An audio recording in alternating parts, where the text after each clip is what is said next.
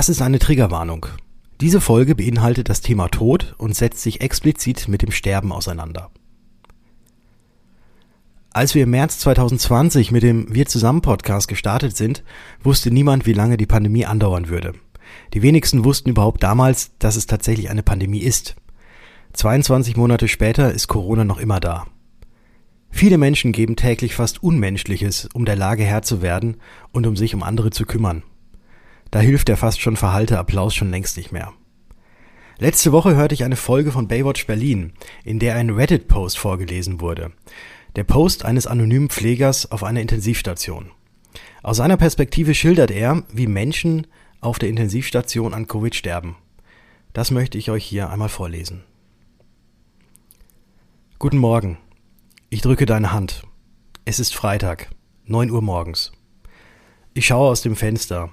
Düsterer Tag. Es hat letzte Nacht geregnet. Du sagst nichts, denn du bist chemisch gelähmt und tief sediert.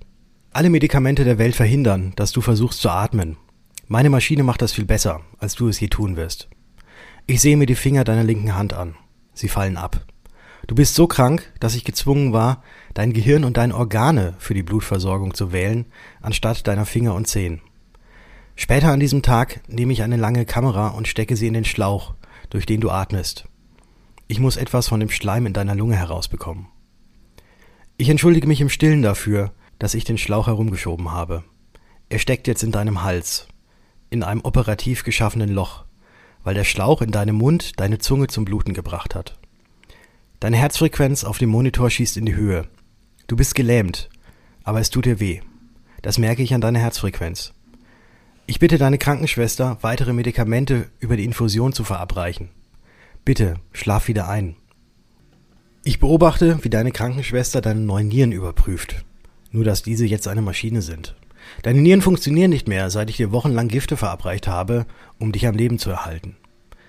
Ich bin mir nicht sicher, aber du weißt wahrscheinlich nicht mehr, wer du bist.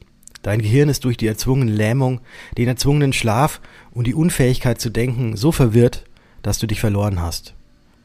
Wer bist du? Deine Familie möchte, dass du lebst, so wie es sich jeder Angehörige für seinen liebsten Menschen wünscht.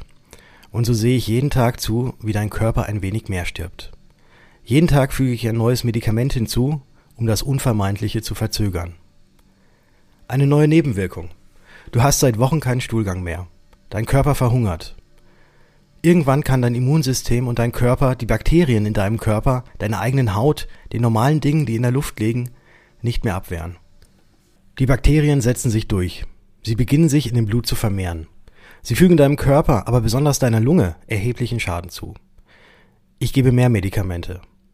Ich beobachte deine letzten Lebenswochen. Ich sehe, wie deine Organe versagen. Ich sehe, wie deine Finger abfallen. Ich beobachte, wie deine Haut nicht mehr in der Lage ist, deine Muskeln und dein Fett zu schützen und wie sie an einigen Stellen einfach abnutzt und offene Wunden entstehen. Ich sehe zu, wie du die letzten Wochen deines Lebens verbringst, ohne zu wissen, wer du bist und wie du gewaltsam im Schlaf gehalten wirst. Ich hoffe, du spürst das nicht.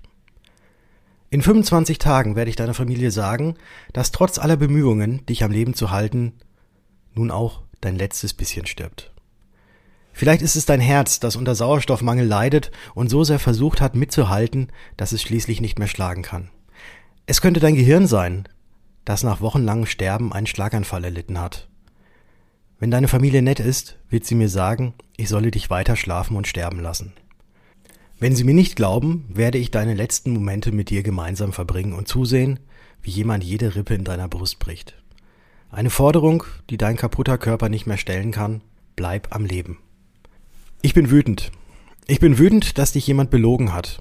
Ich bin wütend, dass du aus Gründen, die ich nie verstehen werde, ausgenutzt wurdest. Bitte überleg es dir noch einmal. Du hast Unrecht. Bitte gib dem kleinen Teil in dir, der flüstert, vielleicht bin ich belogen worden, eine Chance. Stirb nicht auf diese Weise. Ein müder Kollege aus der Intensivstation.